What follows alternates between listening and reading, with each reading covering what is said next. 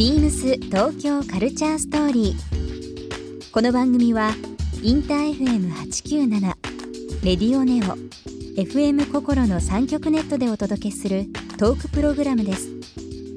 案内役はビームスコミュニケーションディレクターの土井博志。今週のゲストは菓子屋9つの溝口美穂です東京台東区で完全予約制の菓子屋9つを主催する溝口美穂さんお茶和菓子陶器へのこだわりやお店で提供する時間への思いなどさまざまなお話を伺います BeamsBeamsBeams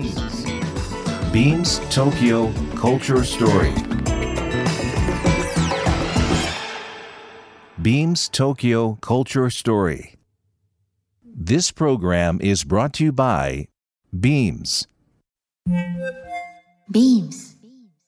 ありとあらゆるものをミックスして自分たちらしく楽しむ。それぞれの時代を生きる若者たちが形作る東京のカルチャー。ビームス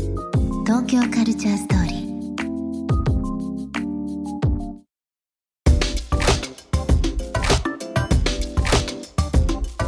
ー今下町、えー、台東区浅草の方で、えー、作業を構えられてますけども、はい。どんなところ町として好きですか、浅草。あのやっぱりね古い建物が落ち着くんですよね、うん。もうトタンでできてたりとか木製だったりとか、もう本当にあの今にでも崩れそうな感じのところとかも まあやっぱあるんですすよ。もんね。でもそういうのがあのでちゃんとその中で生活してる人がやっぱいるんですようんね。でちょっと修理をしながらとかでもその修理の仕方もこう今のものを入れるわけじゃなくて、はい。ただ買って入れ込むんじゃなくて自分で手作業で修理をしていくっていう。やっぱその姿勢が日本人ならではの良さなんじゃないかなってうんうん思っていて確かに今の時代買ってしまえば何でも済むしネットでワンクリックで済む時代ではあるんだけれども、やっぱりこう愛着のあるものって、器に対してもそうだと思うんですけど割れてしまったらそれを修復するっていう金継ぎっていうものがあったりとか、やっぱり何でも金継ぎも今すごい、なんか流行るっていう言葉を使っていいのかわかんないですけどね。非常になんかその技術とかあのまあ次の世界観もともと持ってたはい、もののまたちょっと違う意味でまあ第二の人生ですね。第二の人生、うん。注目されてますよね、はいサステナブルという言葉自体世界的にもうん。もちろんつ流行ってますし、うん。アップサイクルとか、はい。い、ろんな部分で再利用とか、うん。えー持続可能するというような言葉も多々多いんですけど、うん。物を大切にするというのは自分の心の表れでもありますよね。そうなかんですよ。本当に物に対して雑だと、うん。心もやっぱりねちょっとね雑々してきますよね。それはでもお茶がすべて解消してくれると思っていて、ねお茶とお菓子がもたらす時間っていうのが心に優しく人に優しくなれるっていうかね、うん。いいことだらけじゃないですか。そうなんですよ。心が洗れるっていうかやっぱお客さんでも忙しい人こそこういったものは体験するべきだねって言ってくださる方がいて、ええ。それはね自分自身も思ってることなので本当に嬉しいなって思うんですけど、まあ、ぜひその、うん。えー台東区浅草の方でもぜひちょっと体験させていただきたいなと思いますけど、月に月始めですね。月始めに予約をするという このシステムがはい。ありますので、でもまあこのラジオ聞かれた方もそうですけどもあの本当にこの人気、うん。どうやったら8時からでしたっけ？朝。そうなんですよ。毎月1日の朝8時から翌月分の作業の全部の予約が一斉になるほど開始するって今メール2にてですね。月末ですから3月の1日にはい。予約を取られるという部分なりますけどそうですね。こんな、まあ、ラジオで言ったら大変なことになっちゃうんじゃないかなっていうふうに思っちゃってますけね。どね。どうなんだろうか。溝口さんは幼い時からはい。こういう和菓子も含めてですけど、日本の伝統文化、うん。またこの古き良き風景というのもお好きであったり大切にされてると思いますけども、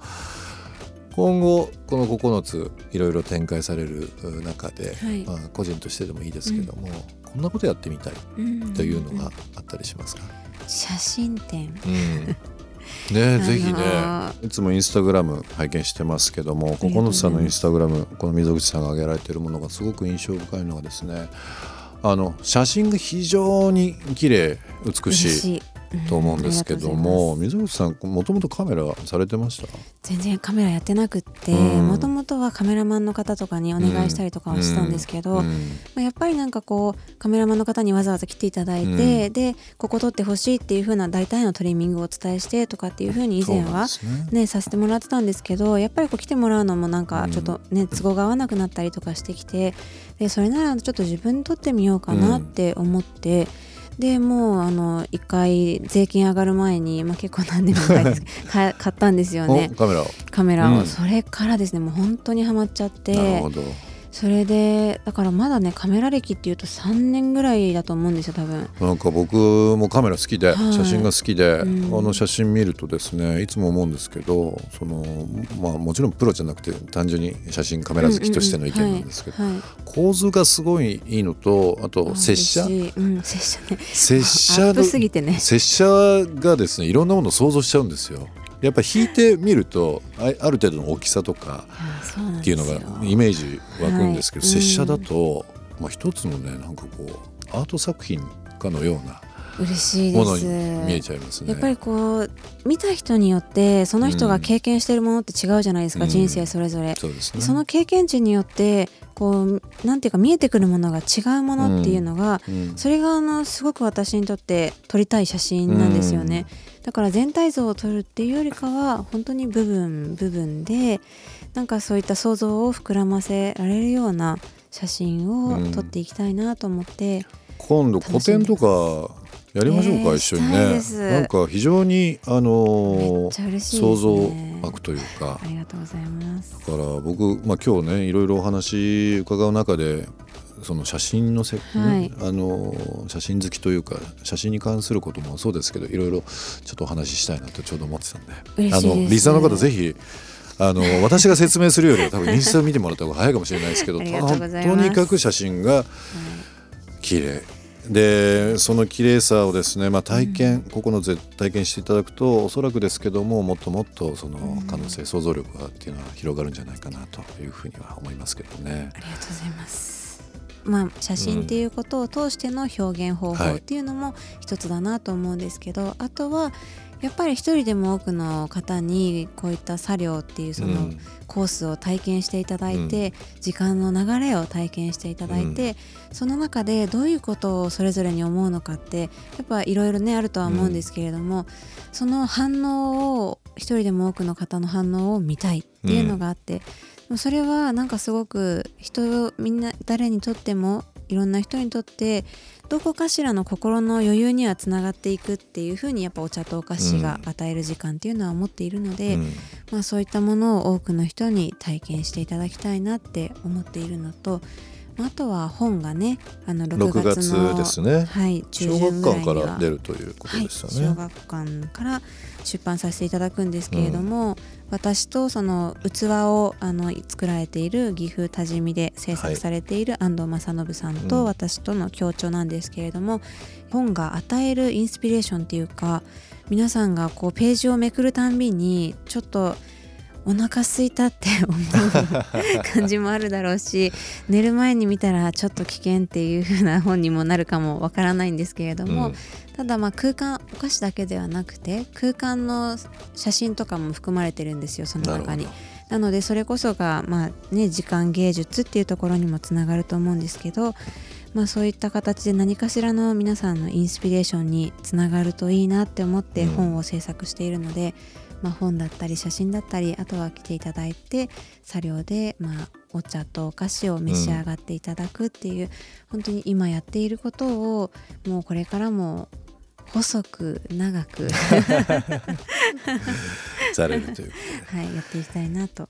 僕溝口さんに教えていただいたこの素敵な言葉ですね。時間芸術多分この言葉を意識していろんな人とお話ししたりうん。日々の体験すると多分ちょっと人生が豊かになるんじゃないかなっていうふうにはねはい。今日お会いして1週間お話しさせていただきましたけども。まあ本も楽しみですね6月。そうなんです、本当に楽しみです。はい、ね。初めてのね出版になるので。そうですね。はいちちょっとまあ今2月の末なのでちょっとだけ先になりますけども、まあインスタグラムで日々の情報ですとかこの6月の本ぜひぜひちょっと待ち遠しくありがとうございます。待ってますんで。はい。楽しみですね。ありがとうございます。ビームス東京カルチャーストーリー、えー今週ゲストはですね、えー台東区浅草にあります菓子屋9つ、えー主催の溝口美代さんにお越しいただきました。1週間どうもありがとうございました。ありがとうございましたビームス東京カルチャーストーリー。番組では皆様からのメッセージをお待ちしています。メールアドレスは beams897 アットマークインター FM.jp ツイッターはハッシュタグ beams897 ハッシュタグ beams 東京カルチャーストーリーをつけてつぶやいてください。またもう一度お聞きになりたい方はラジコラジオクラウドでチェックできます。ビームス東京カルチャーストーリー来週もお楽しみに beams ビームスプラス原宿ショップスタッフの佐藤亮介です。ビームスプラス原宿では2月28日から3月2日までキャプテンサンシャインの2020年秋冬シーズンコレクションの受注会を開催します。期間中は2020年秋冬のアイテムサンプルをご覧いただけ、ビームスで展開しないアイテムを含め、キャプテンサンシャインのフルラインナップの中から受注が可能です。皆様のご来店をお待ちしております。beams 東京カルチャーストーリー Beams Tokyo Culture Story. This program was brought to you by Beams.